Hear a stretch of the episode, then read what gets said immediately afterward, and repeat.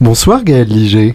Bonsoir Julien Bitoun. Bienvenue dans le podcast Guitare Obsession. Veux-tu faire un bruit de déglutition? Eh bien écoute, avec volontiers. Allez, vas-y à toi.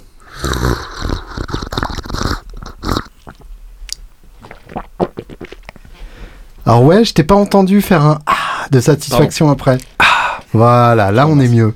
Comment vas-tu? Eh bien écoute, ça va. Oui, Ça va. Je vais bien. c'est pas mal ça. Je vais mieux.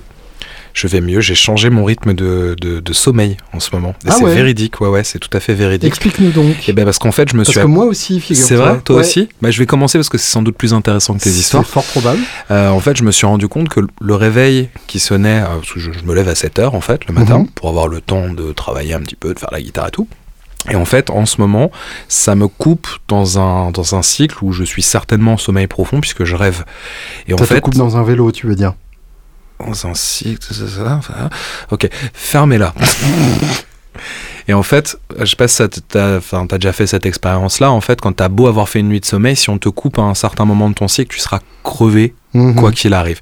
Et là, en fait, je fais le test depuis quelques jours. Je, je me suis rendu compte que vers 6h15, 6h30, je sortais d'un cycle en fait profond Ouais. et que le réveil se faisait vachement plus naturellement. Mhm. Et du coup, j'ai mis une sonnerie beaucoup moins agressive et surtout progressive. Et je me réveille vachement mieux. Là, je fais le test. Écoute, aujourd'hui, on est 17h30. J'ai passé la journée au mag. Euh, clairement, d'habitude, je suis rincé à cette heure-ci. Et là, écoute, je pète la forme. Je suis à deux doigts d'enlever mon t-shirt, de sauter sur la console. Enfin, voilà, t'es euh, party all the night, quoi. Et quand, quand tu dis une sonnerie progressive, c'est du Dream Theater Exactement, tout à fait. Mais qui commence tout bas.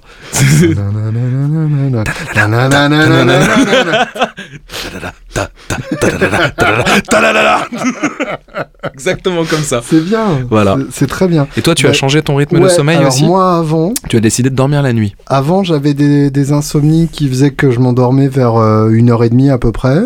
D'accord De l'après-midi euh, de de l'après-midi du matin. Ouais.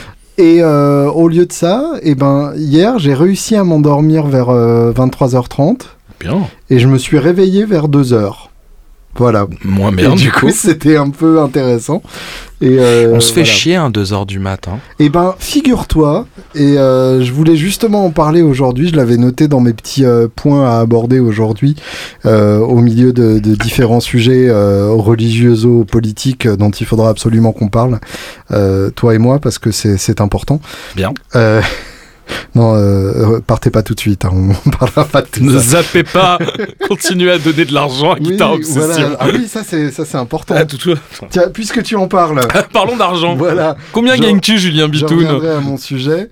Euh, ta question était combien gagnes-tu Julien Combien, Bitoun combien gagnes-tu, Julien Bitoun Eh ben, euh, jusque En là, totalité. je gagnais 2000 euros euh, par Woodbrass. D'accord Et euh, Par il y a un moment où ça va s'arrêter. Et on en reparlera très bientôt dans ce podcast même. Le mec tease, quoi. T'inquiète. Euh, non, je ne bois plus.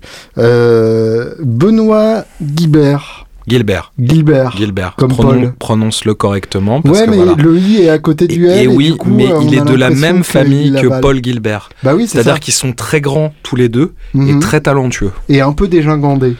Euh, ouais, il est vrai. C'est vrai, hein Oui, c'est tout à fait enfin, c'est Benoît Gilbert, donc, qui est un luthier de grand talent. qui est le luthier de grand talent. Il n'y a qu'un luthier dans la ville de grand talent. Exactement. C'est un lieu dit grand talent à côté de petit talent. Roule. Enchaîne. Euh, ouais, je Ouais, c'est ça. C'est. euh, ouais. Ah ouais, t'en chies aujourd'hui quand même. Hein Mais ouais, bah, C'est- 2 heures du mat hein, quand même. Ah J'ai ouais, des non, frissons, ça, je claque des dents et je monte le son. C'est plein de Kleenex et de bouteilles vides. Je suis tout seul, tout seul, tout seul. hein. Et euh, J'ai remarqué quand tu perdais le fil de ce que tu disais, souvent t'enchaînais sur les paroles d'une chanson de merde en fait. pourquoi de merde Enfin? Je c'est parce que non, je dis chanson de merde parce que j'ai envie de t'insulter. bien. Je sais pas du tout qui c'est en plus. Ah oui, du coup c'est vachement bien. Bah ouais, c'est ça. C'est probablement Benabar. Et euh, Chanson de merde, oui, c'est Oui, ce voilà, c'est ça. euh, donc Benoît Benoît Gilbert, que tu m'as présenté, Exact. que j'ai engueulé parce qu'il vendait ses grattes à un prix ridicule par rapport à la qualité du machin, On est bien d'accord. et que ses guitares sont faites avec un savoir-faire qui force à la fois le respect et l'admiration, Il est vrai. même les deux en même temps euh, de façon simultanée. Et en plus, cet homme-là s'est mis en tête de devenir un de nos Patreonneurs. C'est Ce vrai qui est- Ouais, ce qui est quand même hyper Oh, ça, classe. c'est ça super date de chouette, cet ouais. après-midi. Ça, c'est où super. j'ai fait un post complètement trollesque sur euh, Facebook où j'annonçais que Ouais, t'as fait un post, quoi. euh, oui c'est ça Euh, en plus sur Facebook où j'ai fait un post qui annonçait que l'interview de Mike Portnoy et d'Eric Sherinian est en ligne pour les Patreonneurs sur Patreon donc si vous voulez l'écouter il faut payer euh, jeu gratuit sans obligation d'achat, mais il faut payer quand même. Et du coup, Benoît s'est inscrit immédiatement euh, parce qu'il est sûrement fan de Mike Portnoy ou tout simplement parce que ça lui a rappelé qu'il avait envie de participer au podcast. Je pense, paraît plus probable. Benoît, il fait partie de, euh, de ces artisans, en fait, qui sont extrêmement bons et qui ont cette humilité, en fait, et ce côté vraiment, je travaille un peu tout seul dans mon coin. Euh, en fait, Benoît, c'est, je crois, un des, des meilleurs luthiers que je connaisse et surtout un, un être humain avec des qualités incroyables. Et c'est, il y a que lui, en fait, qui sait pas qu'il est, qu'il est talentueux. Mm. Il est toujours en train de te dire, oh ouais, non, mais ça, c'est ci, ça, c'est ça. Non, il, il bosse super bien. C'est, Son, son seul défaut, je dirais, ouais. c'est qu'il se gare assez mal. Il choisit systématiquement des places où il se fait enlever. Je pense qu'il est encore trop tôt. Il se fait enlever lui-même. Il y a le fourgon avec les Russes qui arrivent, et les mecs le chopent avec un, un sac sur la tête. Non, je pense pourtant marqué place kidnapping. c'est ça. Non, je pense qu'il est encore trop tôt pour le vanner sur l'enlèvement du, van la dernière Donc fois. Benoît, tu peux ne pas avoir écouté les 30 secondes précédentes de ce podcast. Et accessoirement, venir en métro quand tu viens à C'est ça. Ou bien nous appeler parce qu'on a un parking ici. Il est vrai. Ça, ça aurait été bon à savoir avant. Ah Bon, en termes d'infrastructure, euh, euh, pas des. hein. Ah bah, hein, Parce on n'est pas venu hein, pour déconner Bah, dans la marine, euh, quoi. Tiens, il y a un lapin. euh. Et, euh, et donc Benoît, que je remercie profondément, et qui a participé donc sur patreon.com slash guitarops, P-A-T-R-E-O-N, G-U-I-T-A-R-E, O-B-S. Je sais pas comment j'ai réussi ça. Ah non, c'était un tour de force. Hein. J'ai- ouais, dans la gueule. Pas mal. Rien que pour ça, donner. Parce que ça vaut le coup. Oui. C'est voilà, si- en plus forte raison si vous êtes un luthier euh, et considérez que c'est comme un pass backstage pro, mais que vous avez rien en contrepartie. Voilà. Et euh, du coup, n'hésitez pas sur euh, Patreon, on vous attend de pied ferme. Il y a des interviews exclusives pour vous si vous avez envie de les écouter. Et cette nuit, interviews comment? Des interviews exclusives des interviews exclusives, des, des interviews qui n'en sont pas ailleurs.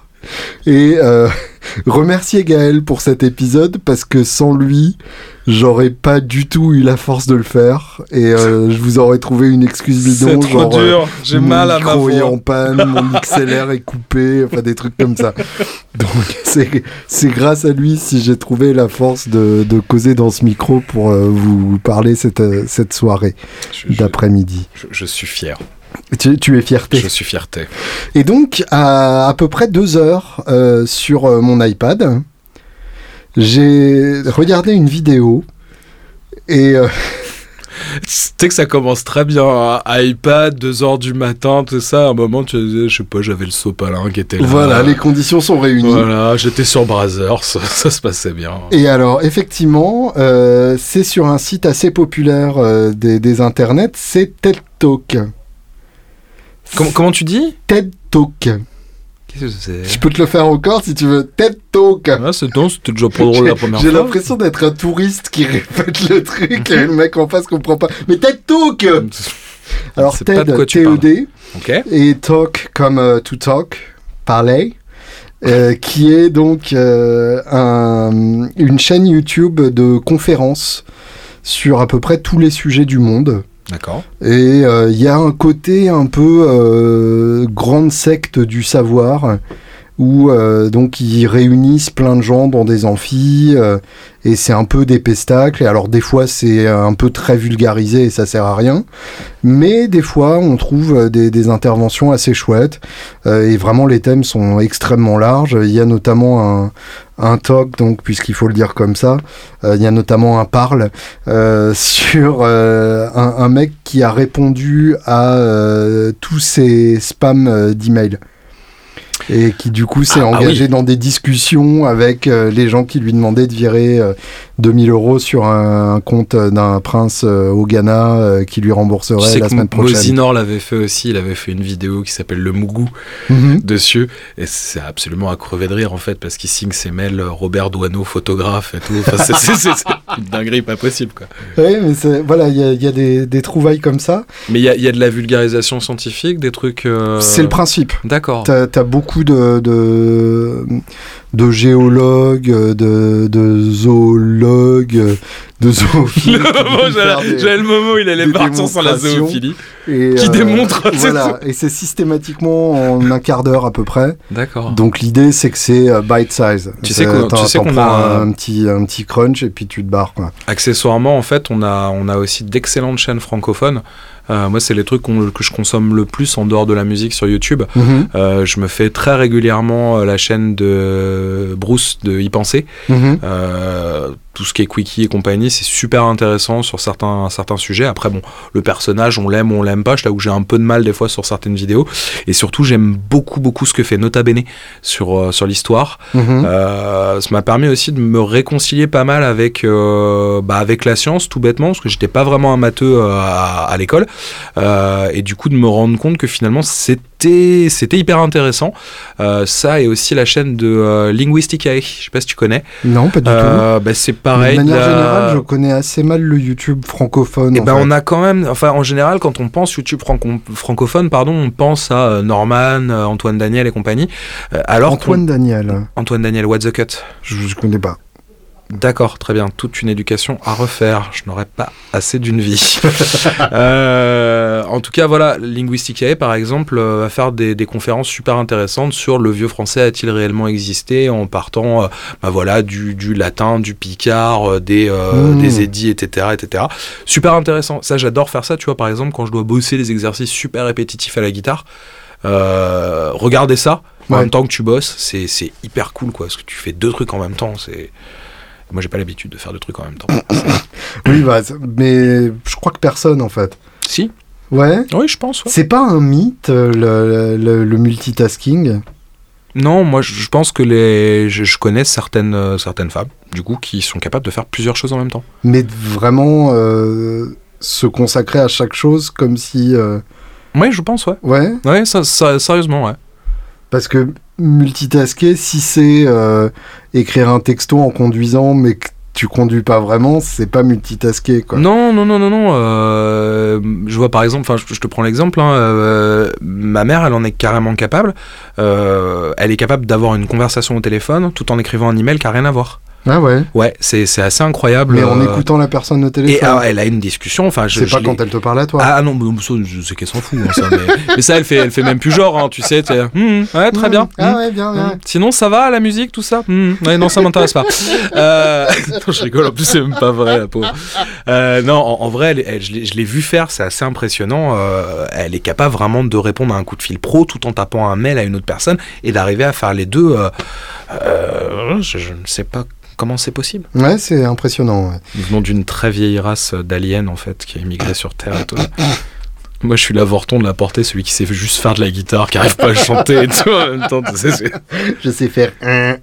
Et Oui. euh, donc, moi, j'ai vu un TED Talk Mhm. de monsieur Paul Red Smith, qui, Merde. euh, s'il conçoit effectivement des guitares absolument hideuses, euh, a quand même Là, on va avoir, on va, on va avoir un débat. Ouais, on va avoir un débat parce que je peux, je peux pas laisser Ah dire ouais, qu'elles sont. toi, le, Ah, moi, la table euh, en érable flammé en verre, ça te plaît? Pas tout.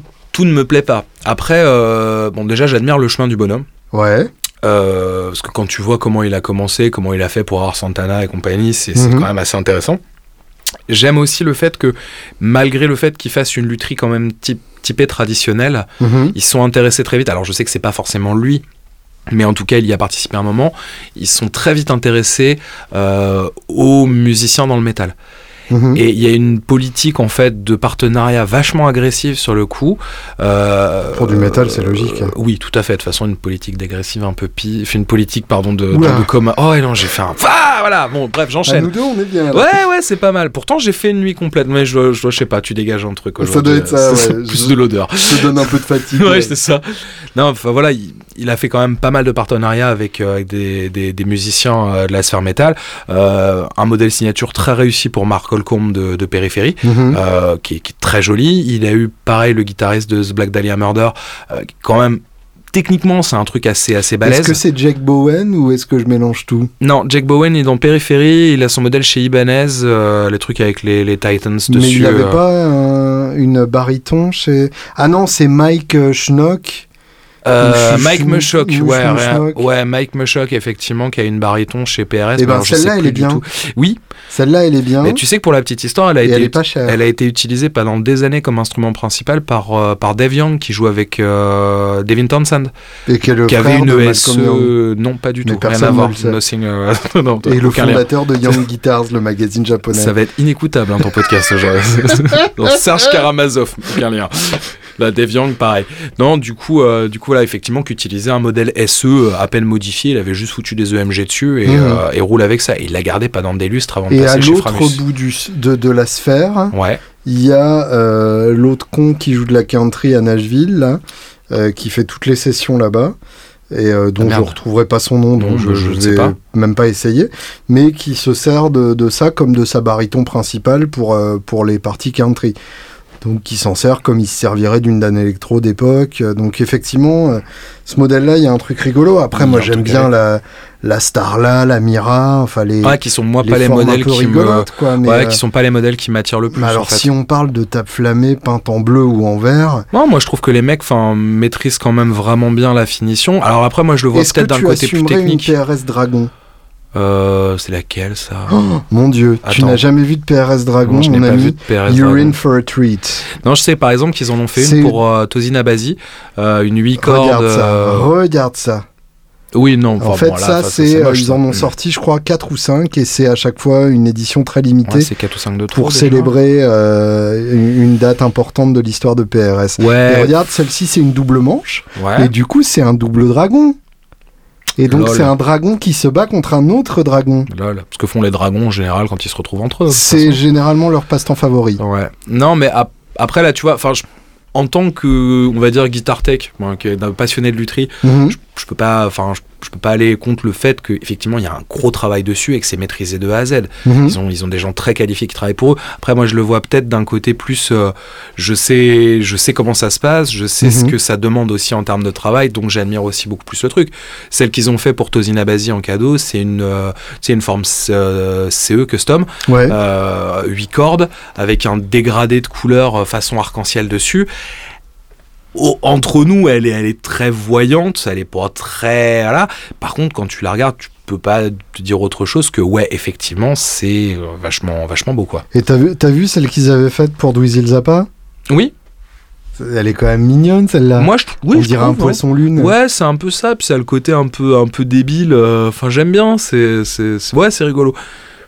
Mais euh, quand tu parlais donc de, de l'origine de PRS euh, et, et de, de la relation avec Santana, tu peux, tu peux nous en dire plus Alors, il, me semble, alors après ça, je, je garde ça dans un coin de ma tête, j'espère j'espère juste que c'est pas le genre de souvenir que tu crois. euh, il me semble qu'il avait, euh, qu'il avait galéré pendant très longtemps pour avoir Santana, en fait, pour lui montrer un de ses instruments, Mhm. euh, et que ça s'était fait qu'il avait énormément de mal à l'atteindre et quand il avait quand il l'avait atteint entre guillemets tout était allé très vite Santana lui avait dit ok bah c'est ma guitare maintenant je la garde et je fais le, le geek de ce soir avec mais que ça lui avait pris des mois pour réussir à l'approcher suffisamment Mhm. et à arriver à lui filer, à lui filer une guitare, ce qui se faisait refouler à chaque fois. En gros, il avait fait le pied de grue devant le studio de répète ou un truc comme ça, quoi. D'accord.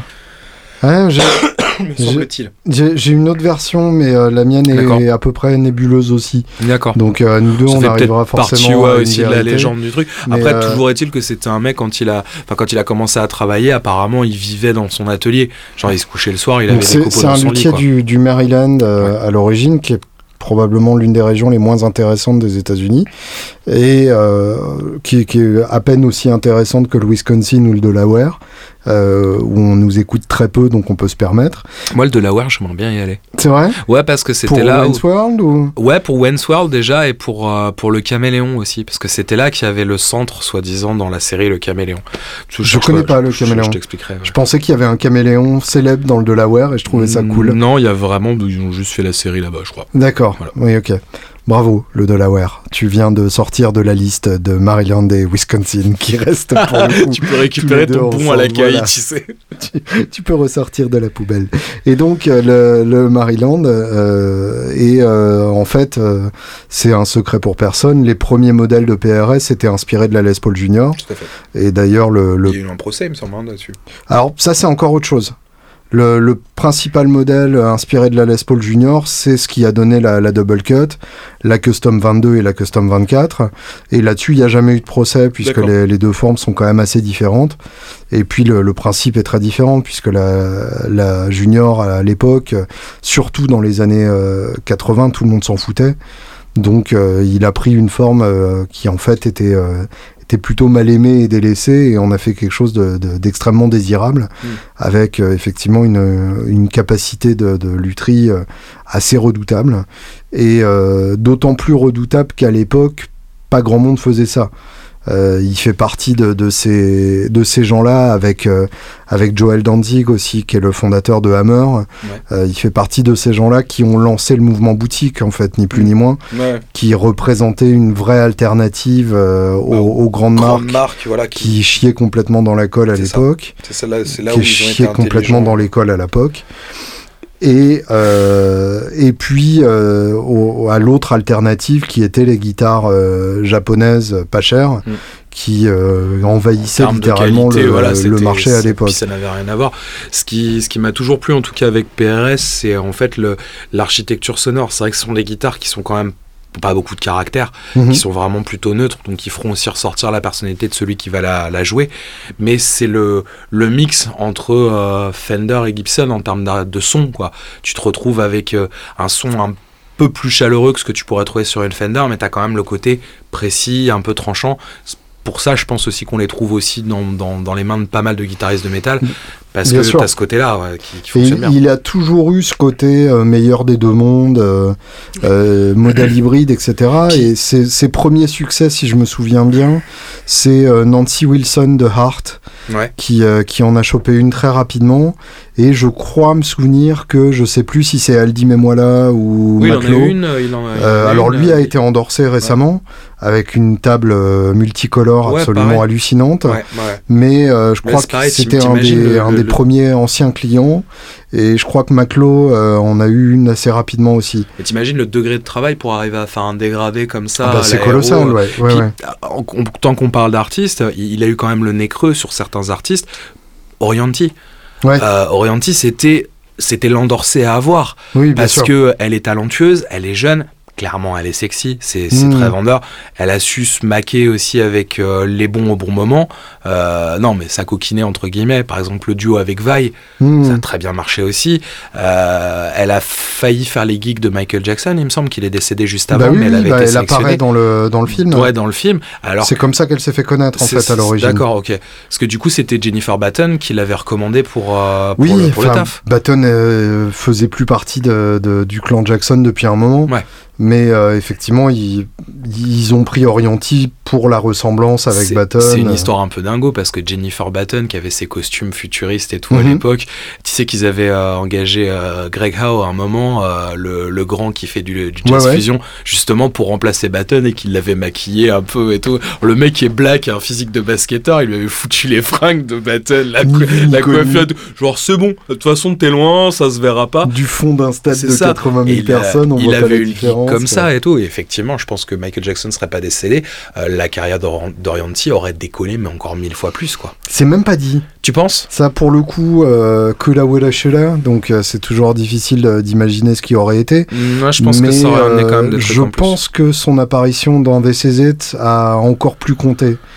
Parce Ouais. que euh, c'est clairement l'une des stars euh, les plus en vue dans le, dans le film. Ouais. Et euh, suite à- au décès de Jackson, le film a eu un succès, succès qu'il n'aurait pas eu autrement. Ouais, c'est sûr. Et euh, je, je pense que elle a eu une exposition complètement inespérée avec, avec cet épisode sordide. Et du coup, elle a son propre modèle signature chez PRS. Tout à fait.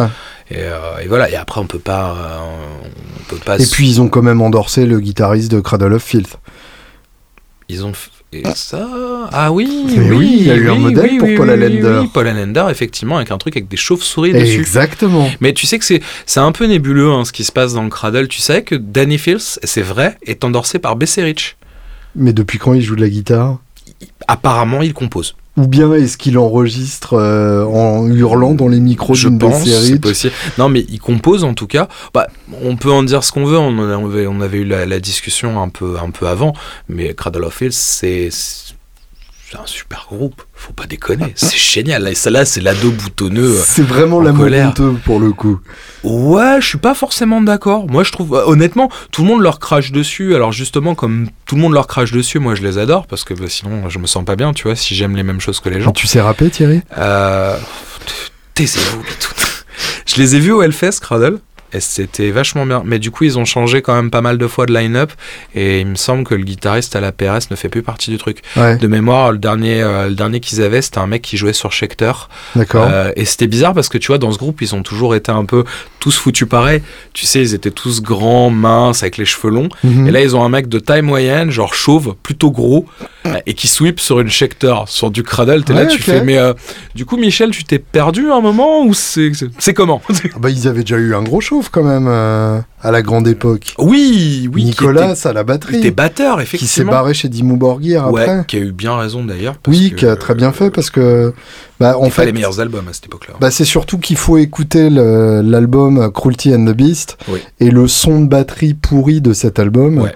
et on comprend bien qu'effectivement euh, Nicolas Barker l'a eu un peu mauvaise puisque c'est juste le, le Gino Glenn du black metal c'est ça. donc euh, effectivement euh, et d'ailleurs il a fait le meilleur album des Dimmu Borgir après avec Dimmu Borgir Ouais. donc, euh, donc Tu penses auquel Enthroned Darkness Triumphant Oui, c'est vrai.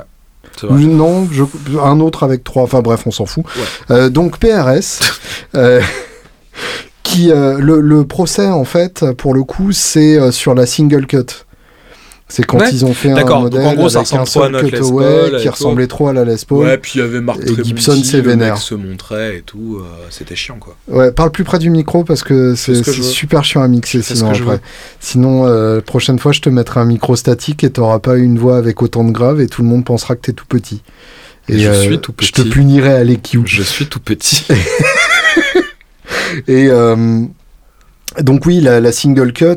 Alors j'ai toujours trouvé que euh, PRS s'en était un peu trop servi de cette histoire et que euh, je je suis pas, enfin je sais pas ce qui est vrai derrière tout ça.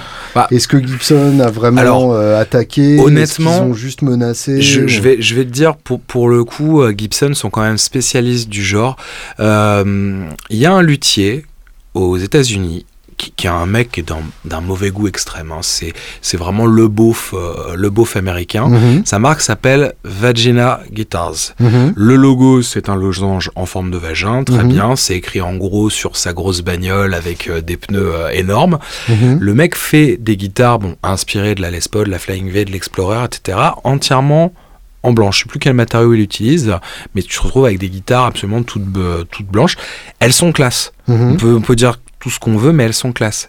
Gibson l'a vraiment menacé de procès. Ce tout petit luthier, qui doit faire des volumes de vente vraiment ridicules par rapport à Gibson, parce qu'il utilisait les designs. Sachant que trois mois après, ils te sortent un modèle signature pour Matefi de Trivium, entièrement en blanc, qui ressemble à s'y méprendre à une vagina. À mon sens, ça ne m'étonnerait pas. On va dire que c'est pas, euh, c'est pas les, c'est pas des concurrents dans le fair play. Mais est-ce que euh, justement euh, ce mec-là s'est pas servi de cette histoire pour euh, se poser en victime? Parce que Alors, finalement, il a eu- menacer de procès, ça peut être un mail, il ça a peut eu être un non appara- apparemment il a il y avait eu il y avait eu quand même toute la démarche officielle derrière. Certes il s'en est peut-être un petit peu servi parce que ça attirait forcément la sympathie sur lui mais entre nous fallait vraiment être le dernier des abrutis pour confondre une de ses guitares avec une Gibson Bah, c'est ce que c'est ce qu'aurait été le la conclusion du procès avec PRS justement.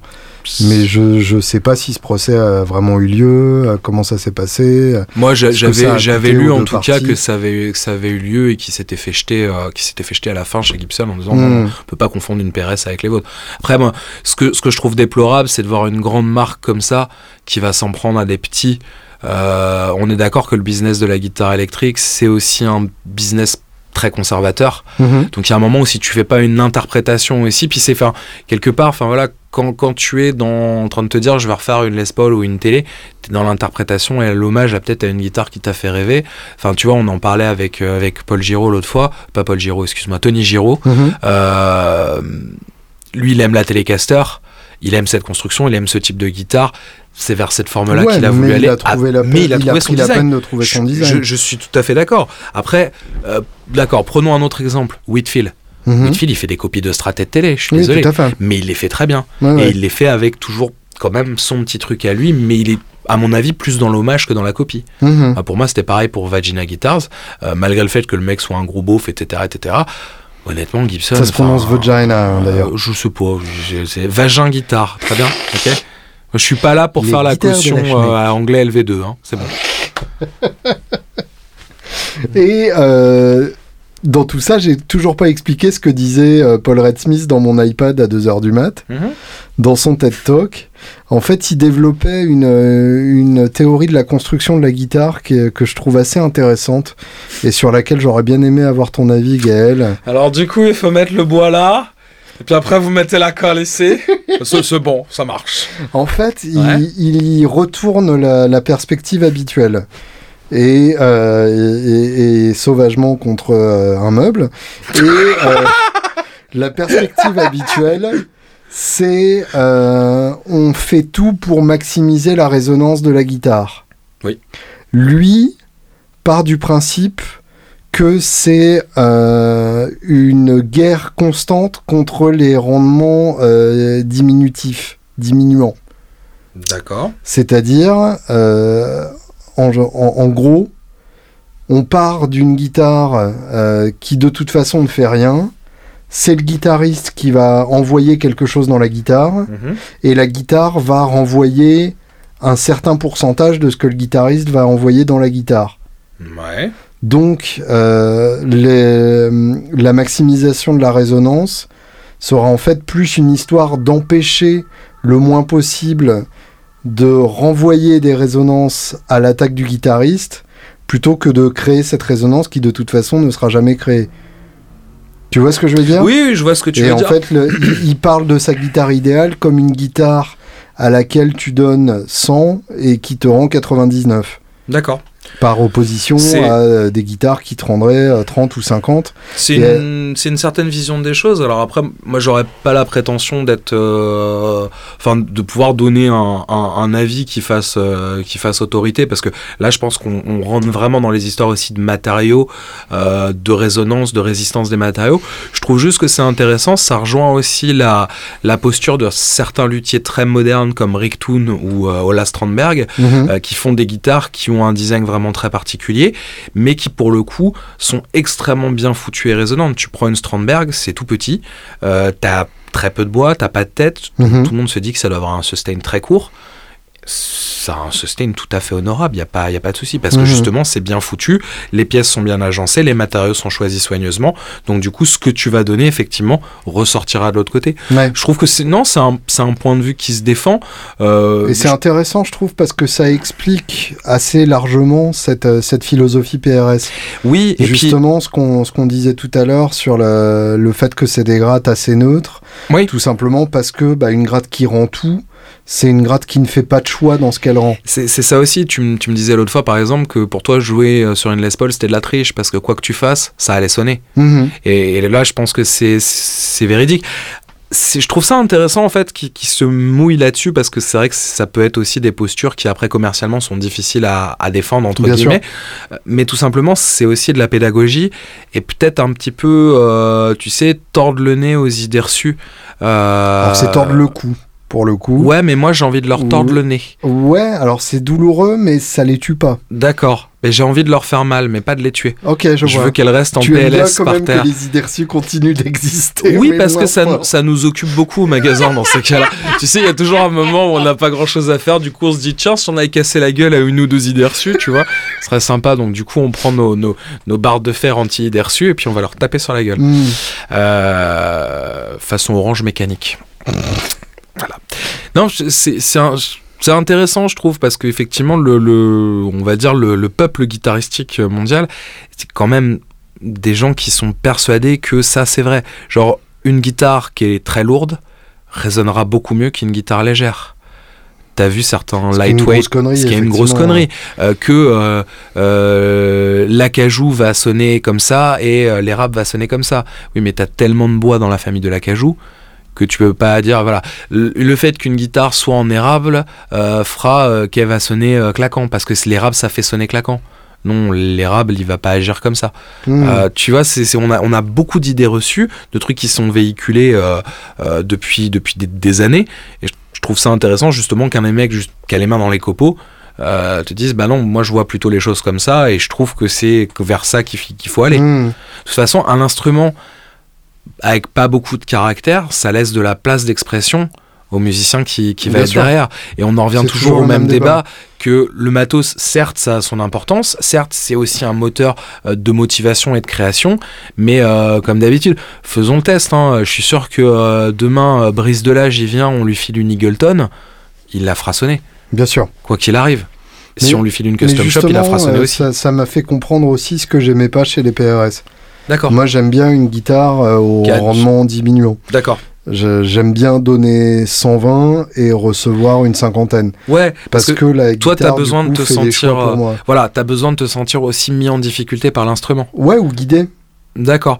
Moi, tu vois, par exemple, j'aime bien une guitare qui va être facile à jouer, qui va être plutôt neutre, parce que par rapport à ce qu'on fait musicalement, Mhm. il y a déjà beaucoup euh, d'écueils à franchir. Si en plus la gratte m'aide pas, Ouais. C'est compliqué. Ouais, Après, ouais. je dis ça maintenant, enfin voilà, j'ai euh, juste Alors 30 que ans. moi, ce que je joue, c'est plutôt facile. Non, je dirais, je dirais pas que c'est. Non, non, en vrai, c'est pas une question de facilité. C'est juste une question d'envisager la musique. Euh, c'est vrai que du coup, entre euh, les mesures impaires, euh, le rythme d'exécution, etc., fait déjà pas, quand même pas mal de choses à faire. Et si je peux me simplifier la vie, en tout cas, au niveau de l'instrument, c'est cool. Mhm. Après, je te dis ça, voilà, j'ai j'ai 30 ans, ça se trouve quand j'aurai ton âge, euh, c'est-à-dire 57, 58 si je ne me trompe. 58 le mois prochain. 58 le mois prochain, voilà, peut-être que j'aurai envie de jouer aussi du blues à papa avec une guitare avec les cordes à 12 cm du manche, quoi. ouais. Mhm. Hein, comme ta Gretsch. voilà, ça c'est fait. Mais elle est très bien réglée, Margaret. Oui, je sais, c'est moi qui Et fait. euh, donc, pour détruire un peu euh, tout- toute cette belle démonstration, euh, Paul Red Smith termine sa démonstration en remerciant les troupes euh, américaines pour leur service. Oh merde. Voilà, et euh, en forme d'hommage, prend sa guitare et joue l'hymne américain Oh merde. avec un son sursaturé complètement dégueulasse. Façon Hendrix. euh, Non, façon euh, si comment dire ça? Façon sexe. Façon si Eric Johnson l'avait reprise, mais Eric Johnson n'avait aucun talent. Mais avec ce, ce genre de son là, genre sursaturé. Je sais même pas quoi faire comme van. Faut que je regarde absolument cette vidéo, ça doit être génial. Je pense qu'on va regarder ça ensemble tout de suite et que je vais l'inclure dans ce podcast tout de suite, avec mes excuses par avance. Paul, c'est à toi. Okay, good. I'm not going to get off the stage without playing that electric guitar. I'm sure that's true.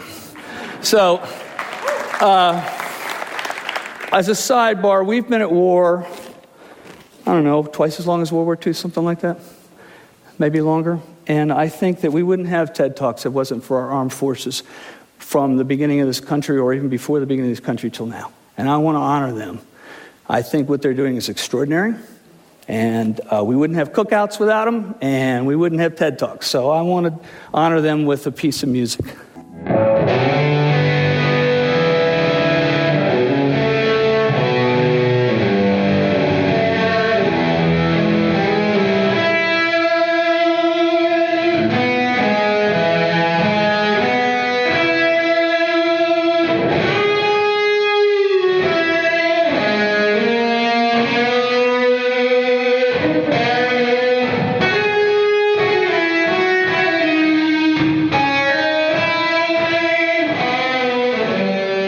Sais que, Voilà tu, tu sais que Ing- Yngwie Malmsteen, dans une vidéo, l'avait fait aussi un Super Bowl. Je crois qu'il avait joué l'hymne américain. Je revois une vidéo de lui qui la joue dans un Mhm. stade.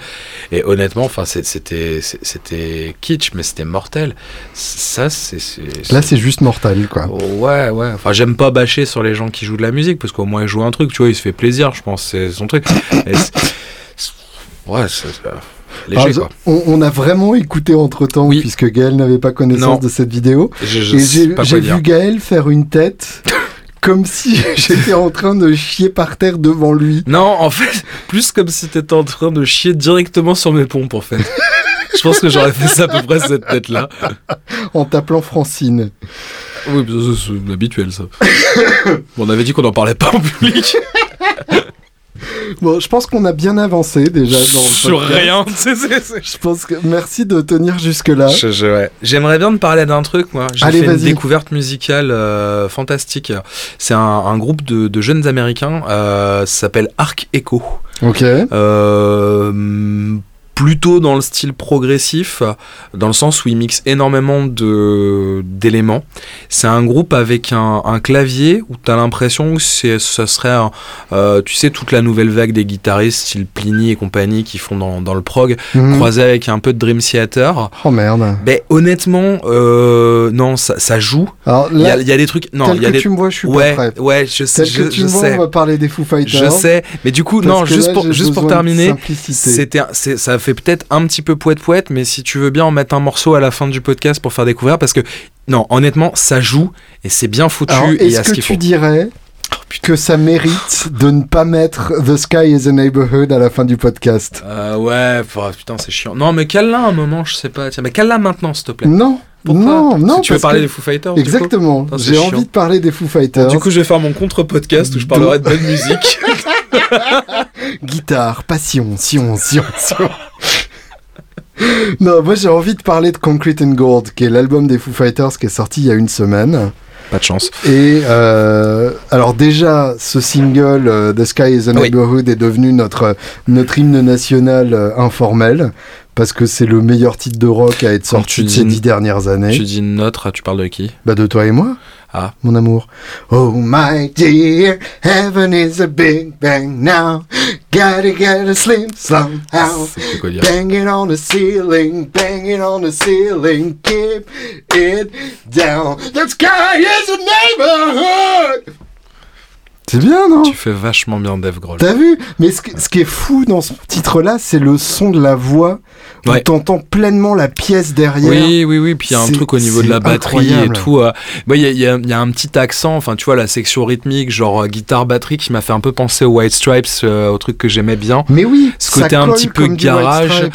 Et euh, effectivement, ça, ça- ça le fait. C'est, un album qui est produit donc par Greg Kurstin, qui est le producteur de Sia, de Adele, enfin bref, le producteur des stars euh, de la pop. Ouais. Et euh, si on écoute euh, ces prods-là avec euh, des oreilles ouvertes, il y a des sons bien dégueulasses et bien collants dans ces prods-là. Je pense notamment à Rolling in the Deep d'Adele. Le son de grosse caisse de ce titre-là, c'est incroyable. ça tu ça sais, colle au poumon, enfin c'est, c'est Du moment qu'il n'y a pas de double pédale. Oui, de- toi, de toute façon, Je- je euh, à part ta petite quoi. personne, il n'y a pas grand chose qui t'intéresse, quoi. tout à fait comme toi, mon cher Julien Et, Bitoun. euh, Et qu'il est là, oui, on va parler de mon truc et tout. Moi, j'essaye d'apporter un peu de culture et voilà. oui, non, mais tu essayes de- de- d'apporter de, la culture progressive, ça, c'est c'est tout le problème. J'ai l'impression que c'est deux mots qui vont pas ensemble. mais c'est ça, toi. exactement. Alors, tu as écouté cet album, qu'est-ce que t'en as pensé? Euh, oui, alors je, bon, je, je vais pas te mentir, hein, j'ai fait une écoute rapidement euh, ce matin en entier. J'étais tombé sur euh, Sky is Neighborhood euh, il y a au moment de sa sortie. Mhm. J'ai vraiment adoré. L'album est plutôt bien passé, je pense, sachant que j'étais pas spécialement un fan de la première heure des Foo Fighters. Mhm. Euh, Il y avait quelques titres que j'aimais bien, mais pas au point, tu vois, d'en avoir tout un album. Ouais. Et euh, là, honnêtement, je pense que je vais m'y pencher. Enfin, je vais me pencher. Oh là, là, j'y arrive plus. hein, je suis désolé. Je vais me pencher dessus euh, et je vais me le réécouter un petit peu. Il J'ai l'impression. vraiment, ouais. Ouais, parce que j'ai l'impression qu'en fait, il est, il est faussement simpliste. Oui. Il y a pas mal de niveaux de lecture, un des petit couches. peu, bah, un petit peu comme le, le Queen of the Stone Age. Complètement. Euh, je trouve qu'en ce moment, c'est assez chouette parce que j'ai l'impression que tous les albums que ces groupes-là nous servent, on, on s'attend forcément à un truc un peu simpliste. Et il y a quand même toujours un truc avec plusieurs niveaux de lecture. Euh, c'est- marrant, j'ai cool. fait ce, ce parallèle-là aussi, tout simplement parce que la démarche est la même, c'est-à-dire que Ouais. que ce soit Mark Ronson ou Greg Kurstin, c'est dans les deux cas des producteurs très associés à la pop mainstream, Mm. qui bossent avec des, groupes plutôt euh, orientés hard rock metal, et du coup qui amènent ces groupes-là euh, ailleurs. Et ça, je trouve que c'est vraiment des, des, démarches hyper intéressantes. Mais tu sais, je, je repense à une, une interview d'Alexandre Astier qui parlait justement de, de, de, tout ce qui était pop musique et compagnie en disant que mhm. voilà, les, les, mecs, en fait, c'est limite des mathématiciens parce qu'ils savent quelle suite d'accords, quel truc, quel son va mhm. marcher, quel truc. effectivement, tout ce côté un peu quantisé où ça te fait la, la, machine à tube, entre guillemets, parce que tu sais ce qui va plaire et ce qui va fonctionner. Je trouve ça intéressant de voir ces groupes-là bosser avec et sortir un peu de leur côté, justement, garage. Mhm pour aller travailler avec d'autres euh, d'autres producteurs. De toute manière, les ponts jetés entre des styles et des gens différents, je pense que c'est là où tu vas, tu vas brasser et obtenir le meilleur. C'est toujours intéressant. ouais. Alors, je, je, voulais parler euh, rapidement, euh, petite partie de, de, cet album, parce qu'il y a, il y a vraiment beaucoup d'ambiances différentes. Alors déjà, c'est un album qui fait euh, moins de 50 minutes, 48 minutes, donc vraiment la durée vinyle parfaite. Et euh, c'est un album qui ne compte que 11 titres, et je dirais même 10 et demi. Donc c'est pour moi euh, l'équilibre parfait entre... Ben, alors je, je vais venir. C'est que le premier titre, T-shirt, fait 1 minute 22 et c'est en fait une, euh, une introduction de l'album. C'est-à-dire que ça commence avec euh, Dave tout seul avec son acoustique tout mignon, et puis d'un coup ça explose, genre et on dirait un peu du Devin Townsend d'ailleurs dans le côté cœur empilé, euh, clavier, etc. Ouais, il y a le clavier. Je pense que c'est le clavier qui très, fait très à ça. gras, très très riche. c'est là que je me il y a beaucoup de boulot sur les cœurs aussi. C'est là que je me rends compte quand même que j'ai un problème parce que quand tu dis 1 minute 22, je me fais ah tiens ça serait la durée idéale pour un pré-refrain par exemple dans un morceau que j'aime bien. Et justement, on, retrouve à plusieurs reprises ce côté petite chanson. Euh, donc il y a T-shirt qui l'ouvre et il y a euh, alors Dirty Water qui est un peu particulière que euh, on avait entendu à Bercy en exclusivité avant la sortie, qui est une, une balade très inspirée de The Birds and the Bees, qui est le groupe de Greg Kurstin, et qui s'inspire énormément des Beach Boys des années 60. Euh, donc j'avais dit euh, que ça me rappelait les Beach Boys euh, quand ils l'avaient joué sur scène.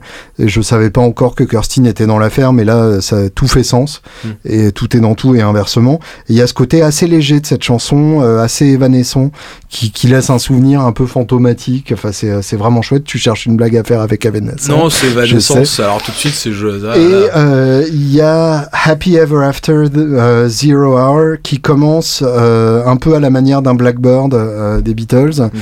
et euh, qui se balade un peu euh, de, manière euh, tortueuse comme ça. Et on a donc ce genre de des petites chansons qui est pour moi typique de McCartney. Et je, je parle pas complètement de McCartney par hasard. Évidemment, c'est une des plus grandes idoles de Dave Grohl.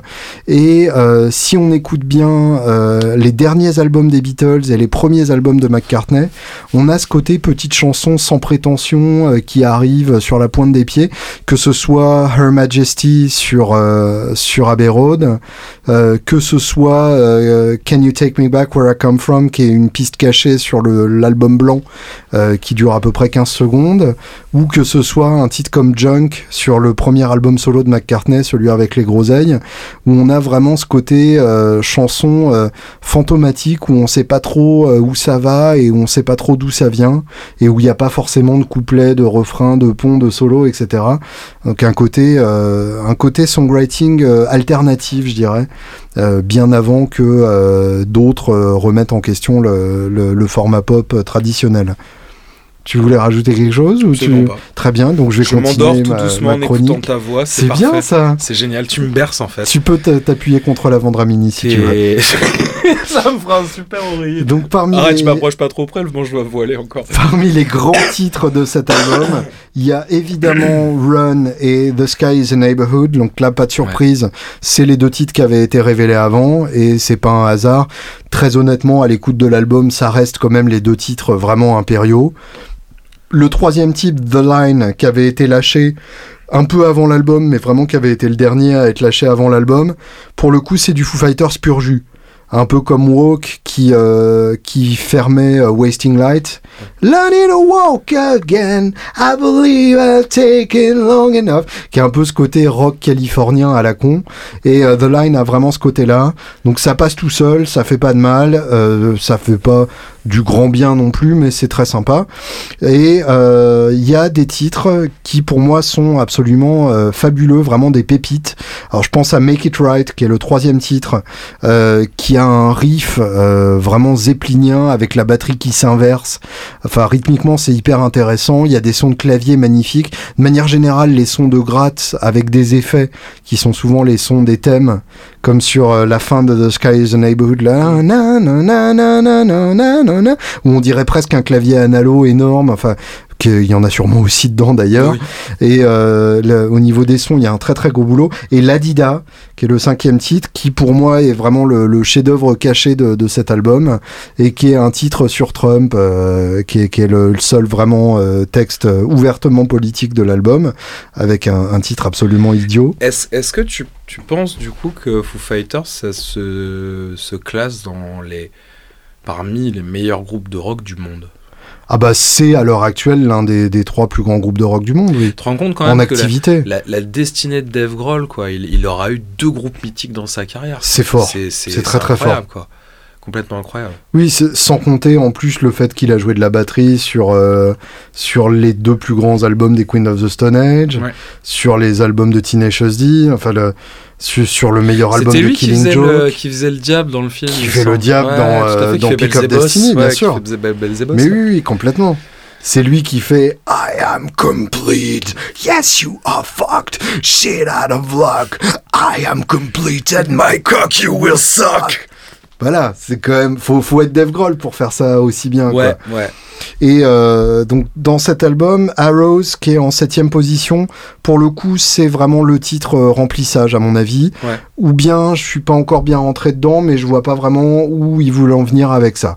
Donc voilà. Et par contre, après, Sunday Rain, qui est en neuvième position, qui pour moi est l'autre euh, l'autre chef-d'œuvre caché avec l'Adida. Sunday Rain où euh, Taylor Hawkins, le batteur, vient chanter et Paul McCartney vient jouer de la batterie. Because fuck you. Euh, Dave Grohl, quand il invite Paul McCartney, c'est pour lui faire jouer de la batterie. Voilà, et ça, je trouve ça quand même en soi hyper classe. Euh, et il invite le, mec des Boys to Men à chanter euh, les chœurs. Parce que voilà, et Justin Timberlake aussi, euh, qu'ils ont gardé secret jusqu'au dernier moment. Euh, et on l'entend pas, puisque c'est vraiment les, les backing vocals. Et Alison Mo- Mossart de, du Dead Weather aussi, qui fait les chœurs. Donc voilà, ça c'est cool. Et ça se termine sur Concrete and Gold, qui pour moi sonne énormément comme Is This the Life We Really Want de Roger Waters. Et du coup, je me demande, Ouais, est-ce qu'ils ont écouté faux, ou est-ce que euh, Il y a euh, une connexion voilà, sidérale. euh, est-ce qu'il y a eu un moment, euh, est-ce qu'ils ont enregistré genre le même jour à la même heure et que les vibrations étaient les mêmes à ce moment-là? Donc voilà, dans, dans les deux cas, on est dans des albums clairement post-élection Trump. Et ça, pour le coup, euh, que ce soit en stand-up comédie ou en musique, il faut bien se rendre à l'évidence, ça définit une ère.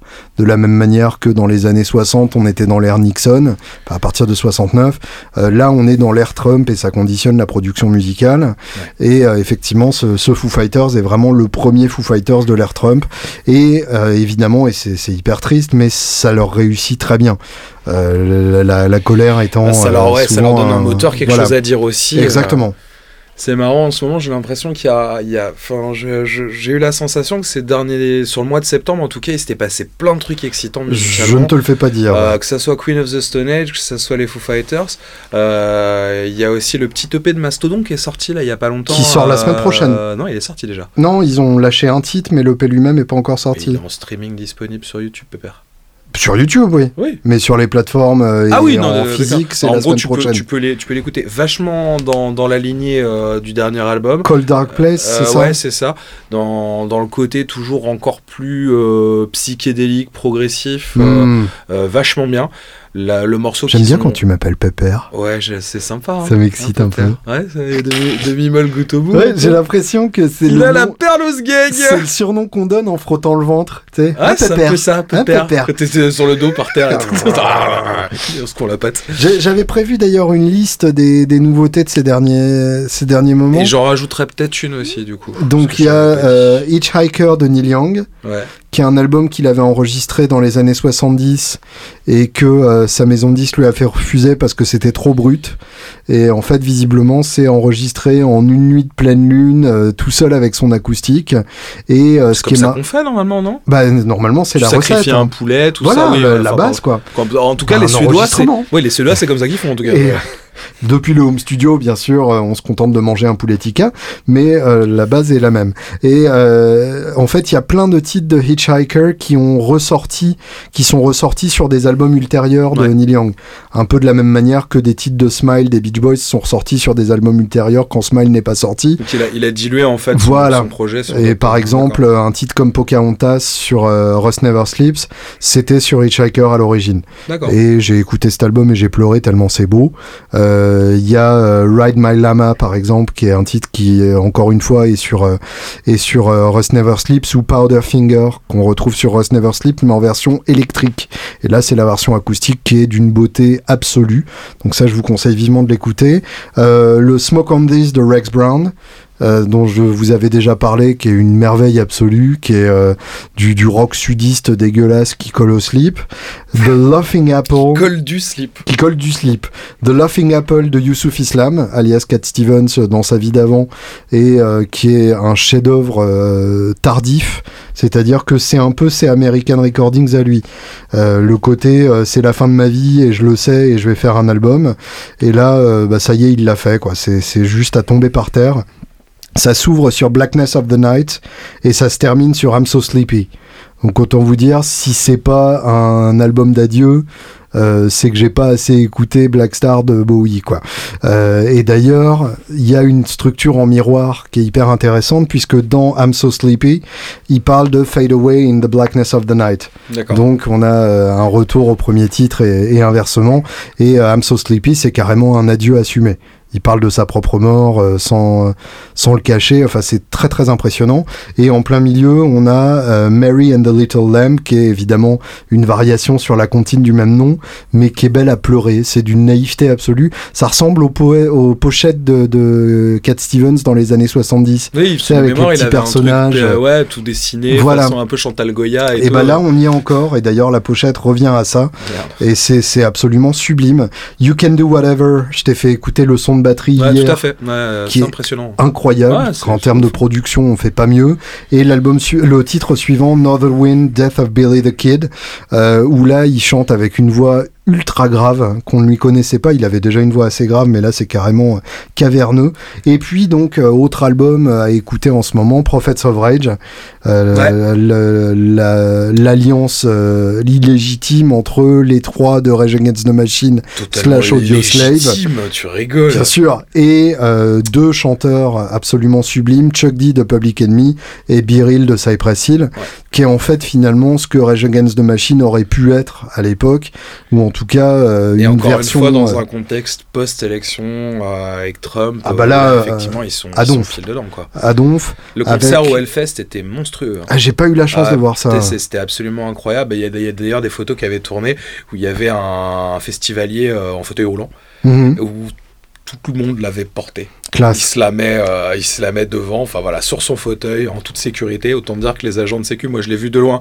Les agents de sécu, c'était pas bien quand même, en se disant merde, c'est, ça pourrait, ça pourrait finir mal cette histoire. Et en fait non, enfin c'était trop cool parce que là t'avais vraiment un côté communautaire. Euh, il y a un hmm. message à délivrer, il y a des gens pour l'écouter, mais en même temps on fait la teuf et c'était. Et alors bravo au passage à Tom Morello, qui a su se renouveler. Et pourtant, c'est pas évident. Alors, ça joue toujours des rives de Led Zepp parce que les trois font ça mieux que personne. Mais lui a trouvé encore des nouvelles sonorités, de nouvelles manières de les exploiter. Et je pense en particulier à euh, le, le, titre sur la sur la marijuana euh, qui le, le, refrain fait Legalize Me, mais à tous les coups ils ont trouvé un, un autre titre à la con. Ah non, ça s'appelle Legalize Me, et surtout le titre d'après Living on the 110, hmm. le 110 étant la, la, principale autoroute de Los Angeles. C'est ça, en dessous il y a peut-être tous les bidonvilles. Et voilà, exactement. Euh, et ce titre-là, c'est vraiment une putain de claque. Hmm. Et si je le trouve sur le tube, je vous le mettrai en fermeture de, de, cette, de cet épisode. Sinon, je mettrai un autre titre de l'album, mais ça mérite vraiment une écoute euh, en profondeur. Je, peux- je peux rajouter un album qui est bien. fais-toi plaisir. Euh, lui, il est sorti, c'est sûr et certain, il est sorti le 15. Il s'agit de Clairvoyante, le nouvel album de, euh, des mecs de, de The Contortionists. Euh, c'est un, un groupe assez particulier qui, qui fait un métal atmosphérique à tendance progressive. Ils ont changé pas mal de fois de line-up. C'est parti d'un truc euh, très, tu vois, très métal moderne, violent, avec des structures assez compliquées Mhm. pour devenir un truc vachement plus aéré.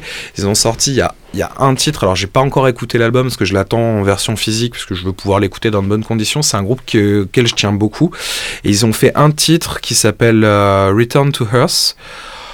Waouh, c'est c'est puissant. hein. C'est- Ok. il, dé- il dégage un truc complètement. Le, le chanteur est dans, dans une veine tout sauf métal. Ça chante très calme avec une voix qui est pas trop poussée dans les graves ni dans les aigus, tout en clair. Le texte est, est lourd de sens. Il parle euh, clairement d'une expérience avec quelqu'un qui lui était proche, Mhm. euh, qui a dû qui a dû être très malade et qui a dû qui a dû mourir. Mhm. Et euh, c'est, tu sais, je l'ai écouté en boucle pendant un moment pour vraiment essayer de, de... j'avais l'impression qu'en fait que tu pouvais l'interpréter, mais encore une fois à plein de niveaux différents. Ouais. Super bien écrit, très intelligent. Je les avais vus en concert quelques mois avant avec avec Périphérie. C'était genre, je crois, le set le plus calme de la soirée, Mhm. euh, où les gens, pour le coup, arrêtent de, de bouger dans tous les sens et se posent pour écouter un peu ce qui se passe. Ouais. Et ce qui est marrant, c'est qu'ils ont tous des dégaines, on dirait, tu sais, c'est ceux qui étaient au club de jeux d'échecs au lycée, tu vois. Euh, non, mais les mecs, t'es là, tu sais, t'as l'impression, genre, euh, dans, dans la fosse, les mecs vont commencer à prendre des notes et tout, à faire des équations je vois. du, du troisième degré. Et euh, vraiment, ce titre-là, il a, il a un truc, je te le ferai écouter parce que vraiment, il est, il est vraiment chouette. Il y a un, pas un songwriting qui est très compliqué, mais qui est vachement efficace, je trouve. Mhm. Et ça vibre, c'est beau. Ok. Voilà. Et ben en attendant, on va se quitter sur les Prophets of Rage. Faisons ça. Est-ce que tu te laves le gland après avoir pissé Ouais. Moi c'est important. C'est- circoncis, toi Non. Ah, Moi non plus. Ouais, mais j'y ai échappé de peu. Ah ouais Ouais. Tu t'es barré en courant, du coup C'est ça, exactement. Je t'avais dit de pas aller dans ce bar, hein, ça sentait la merde. Bonne semaine. Bonne semaine.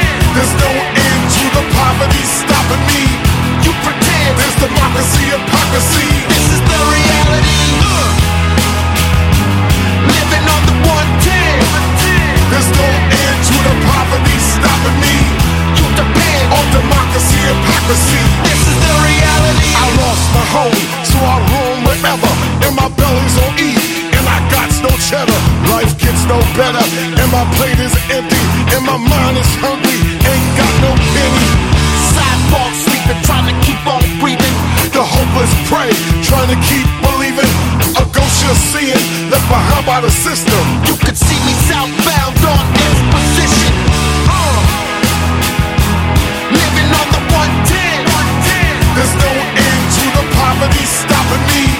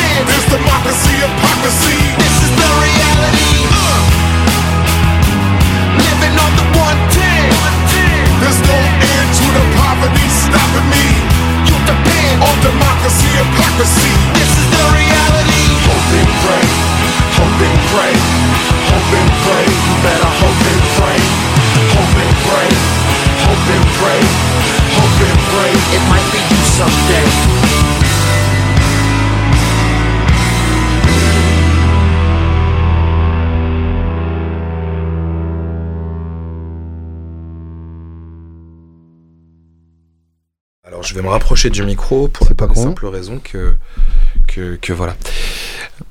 Ouais, je m'appelle euh, Julien Bitoun. Euh, je fais un podcast euh, Guitare Obsession. Euh, puis je fais euh, les stocopies à Woodbrass de luxe pour euh, stage de réinsertion parce que j'ai tué une personne. Euh, mon agent de probation, c'est Madame Viala. Madame Viala, oui, Madame Viala, ici Monsieur Fion. Oui, Madame Viala, le jeune là. Ah, c'est euh, Julien Bitoun, moi. Fais-moi un nique ta mère euh, pour la forme Ok. aussi. Ah, nique ta mère Voilà, je crois qu'on est bien au niveau du son. Tu mets pas ça hein, dans le podcast. Non. Et merde. Non, et puis je vais pas laisser le moment où tu mets eh, mais pas ça dans le podcast. bah oui, évidemment, Parce que sinon, c'est ce drôle. serait vraiment dégueulasse. Ce Tu vois ce pas- que je veux dire Ça serait pas drôle. Ce serait un, un manque de respect, et le respect, je l'ai mangé. Putain. Eh, il est où le respect? Je l'ai mangé. Merci Ok. J'ai rien préparé. Aujourd'hui, j'y vais encore plus à l'arrache que T'arrives d'habitude. genre avec tes petits chaussons, quoi. Euh, J'arrive avec mes grosses couilles. Très grosses couilles. avec mes grosses Avec couilles. mes grosses couilles. On les voit bien, hein Et elle me dit que je suis efféminé. Non, tu connais pas? Je devrais Catherine, Philippe Catherine. Ah, le fameux... euh, Comment Excellent. tu t'appelles? Excellent, franchement, Ouais. cette chanson-là. En fait, il répète tout le temps, c'est une anaphore en avec mes grosses couilles. D'accord. Et le refrain, c'est Elle me dit que je suis efféminé. C'est classe. C'est hyper chouette. Et euh, c'est- si je me souviens bien, euh, à moins que je sois victime d'une illusion euh, auditive rétroactive, il, avec mes grosses couilles est pitché avec une voix de, de stantor. C'est bon, ça. Donc ouais, ouais, ouais, le mec, le mec, c'est, mec sait faire un album, quoi. Ok, bah ça c'est bien. Frédéric Stantordendal.